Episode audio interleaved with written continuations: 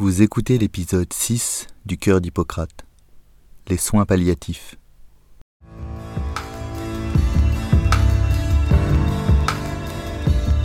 Très heureux de vous retrouver à nouveau en ce jeudi ensoleillé de début de printemps.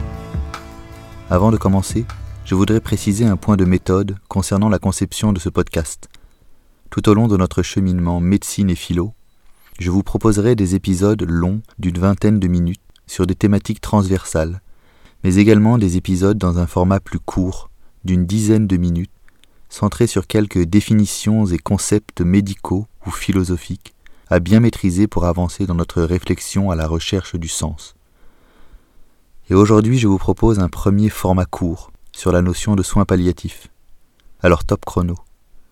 Ce mouvement est né au milieu du XXe siècle, en Angleterre, porté par une femme médecin considérée comme la pionnière du développement des soins palliatifs, Cicely Saunders, au Saint-Christopher Hospice de Londres. Ce nouveau modèle d'accompagnement a été exporté outre-Manche dans les années 80 par le docteur Thérèse Vanier, sœur de Jean Vanier, connu pour la création de l'Arche, qui sont des lieux de vie spécialisés pour les adultes en situation de handicap mental.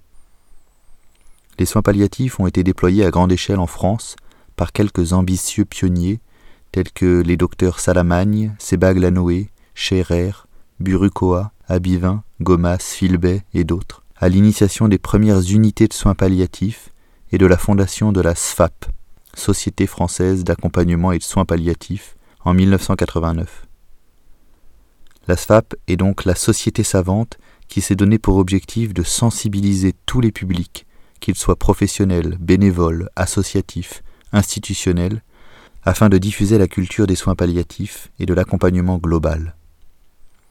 Grâce à cette impulsion, les pouvoirs publics se sont progressivement saisis du sujet et ont rédigé diverses lois pour encadrer la pratique et le développement des soins palliatifs.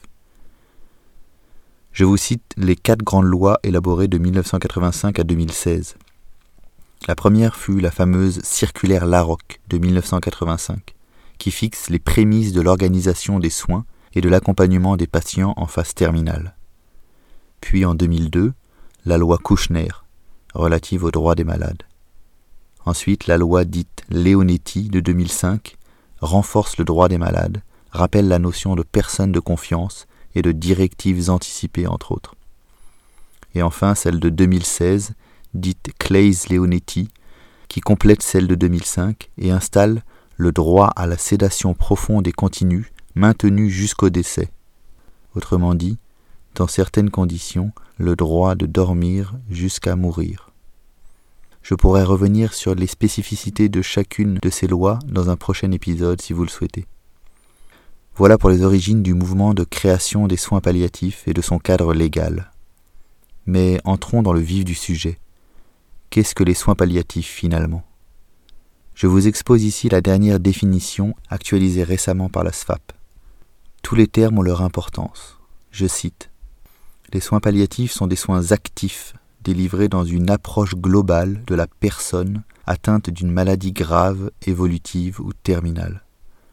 L'objectif des soins palliatifs est de soulager les douleurs physiques et les autres symptômes, mais aussi de prendre en compte la souffrance psychologique, sociale et spirituelle de la personne. Chaque mot est important car véhicule un grand principe en soins palliatifs. Reprenons. Les soins palliatifs sont des soins actifs et non passifs. Souvent, quand nous imaginons les soins palliatifs, nous voyons l'image d'une personne tenant passivement la main d'un agonisant. Mais non.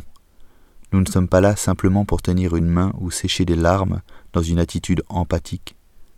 Les soins palliatifs sont une spécialité médicale à part entière, avec sa clinique, ses propres techniques, ses traitements médicamenteux et non médicamenteux, son approche holistique et pluridisciplinaire. Donc les soins palliatifs sont des soins actifs, délivrés dans une approche globale. Approche globale axée sur toutes les dimensions de la personne humaine, physique, traitement des symptômes, des douleurs, des nausées, des plaies, etc. Psychologique, prise en charge de l'angoisse, de la dépression, des troubles du sommeil par exemple, accompagnement du cheminement psychologique face à la maladie et à la mort, mais également social, accompagnement dans la vie sociale de la personne, installation d'aide matérielle, humaine et financière pour faciliter le maintien à domicile, soulager la famille et accompagner la perte d'autonomie. Et accompagnement spirituel ou existentiel, comme l'écoute et l'accompagnement du mouvement d'existence de la personne, englobant l'accompagnement religieux bien sûr, mais simplement en fonction des besoins exprimés par la personne. Les soins palliatifs sont donc des soins actifs délivrés dans une approche globale de la personne. Il est volontairement inscrit ici le terme de personne humaine, et non d'individu ni même de patient. En effet, il semble exister deux perspectives distinctes sur l'être humain, l'individu ou la personne. L'individu est avant tout considéré comme un exemplaire dans une série, se réduisant à ses déterminismes, alors que la personne semble pouvoir se distinguer de la notion d'individu par sa manière de dépasser ses déterminismes, par sa capacité de liberté et de dépassement. La personne humaine est unique, présente des singularités qui lui sont propres. Pour un soignant exerçant en soins palliatifs, chaque personne est unique et donc chaque accompagnement doit être tissé sur mesure, au cas par cas. C'est un travail d'orfèvre. Poursuivons. Les soins palliatifs sont donc des soins actifs délivrés dans une approche globale de la personne atteinte de maladies graves, évolutives ou terminales. La conjonction de coordination ou est très importante, car elle permet d'expliquer que les soins palliatifs ne s'intéressent pas uniquement qu'à la phase terminale, les 48 dernières heures de vie, la phase agonique, mais qu'ils ont vocation à démarrer bien en amont. Les palliatologues, qui sont les médecins experts en soins palliatifs, différencient les soins palliatifs précoces des soins palliatifs terminaux. Sur ce point, l'étude randomisée de très bonne qualité méthodologique d'un médecin nommé Temel, publiée en 2010 dans le New England Journal of Medicine, a eu l'effet d'une bombe et a permis une prise de conscience sur l'importance de développer les soins palliatifs précoces. En effet, Temel a évalué deux groupes de patients cancéreux, l'un recevant une chimiothérapie, l'autre recevant la même chimiothérapie, mais également le soutien d'une équipe de soins palliatifs, soins de confort. La conclusion a eu donc l'effet d'une bombe. Non seulement la qualité de vie était augmentée dans le deuxième groupe, mais c'était évident et attendu, et il conclua également à une différence significative portant sur la quantité de vie, l'espérance de vie. Autrement dit, les personnes bénéficiant d'un soutien par une équipe de soins palliatifs vivaient plus longtemps que ceux bénéficiant d'une chimiothérapie seule. D'où l'intérêt de proposer aux patients un accompagnement en soins palliatifs le plus précocement possible. Continuons dans l'énoncé de notre définition. L'objectif des soins palliatifs est de soulager les douleurs physiques et les autres symptômes, mais aussi de prendre en compte la souffrance psychologique, sociale et spirituelle de la personne. Arrêtons-nous ici sur le terme soulager. Ce terme soulager est souvent mis en différence avec le terme guérir. L'intention de la médecine palliative n'est pas de guérir, car elle sait que la guérison n'est plus possible, mais bien de soulager, soulager les symptômes, améliorer la quantité et la qualité de vie comme nous venons de le voir. Pour bien comprendre, rappelons simplement la citation de Pascal, annexée par le mouvement des soins palliatifs. Je cite Guérir parfois, soulager souvent, écouter toujours. Voici d'autres citations qui vulgarisent bien la définition des soins palliatifs et permettent de mieux les concevoir. Les soins palliatifs, c'est ajouter de la vie au jour quand on ne peut plus ajouter de jours à la vie.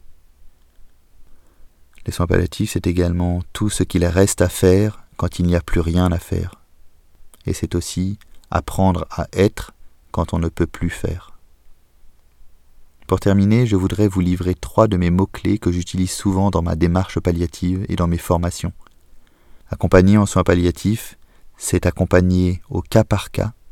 Chaque situation est unique, chaque personne est unique. C'est accompagner au jour le jour pour appuyer sur l'importance de la réévaluation quotidienne des symptômes d'inconfort et des thérapeutiques mais également et surtout pour rappeler l'importance de célébrer l'instant présent avec le patient, être avec la personne dans son ici et maintenant, éviter les pronostications inutiles et les projets utopiques mensongers. Et les soins palliatifs, c'est un travail en équipe, en pluridisciplinarité. Plusieurs disciplines, plusieurs regards, pour confronter les points de vue et surtout confronter les intentionnalités afin d'éviter les dérives. Je vous laisse sur cet aperçu des soins palliatifs. Si vous appréciez ce podcast, n'hésitez pas à vous abonner, à laisser un commentaire et à partager autour de vous. Par votre démarche, vous aiderez à la diffusion de la culture palliative et à la diffusion d'une démarche qui travaille à la réconciliation entre science et philosophie. Je vous remercie pour votre aide et pour votre écoute. Et n'oubliez pas, merci pour tout ce que vous faites, mais surtout pour tout ce que vous êtes.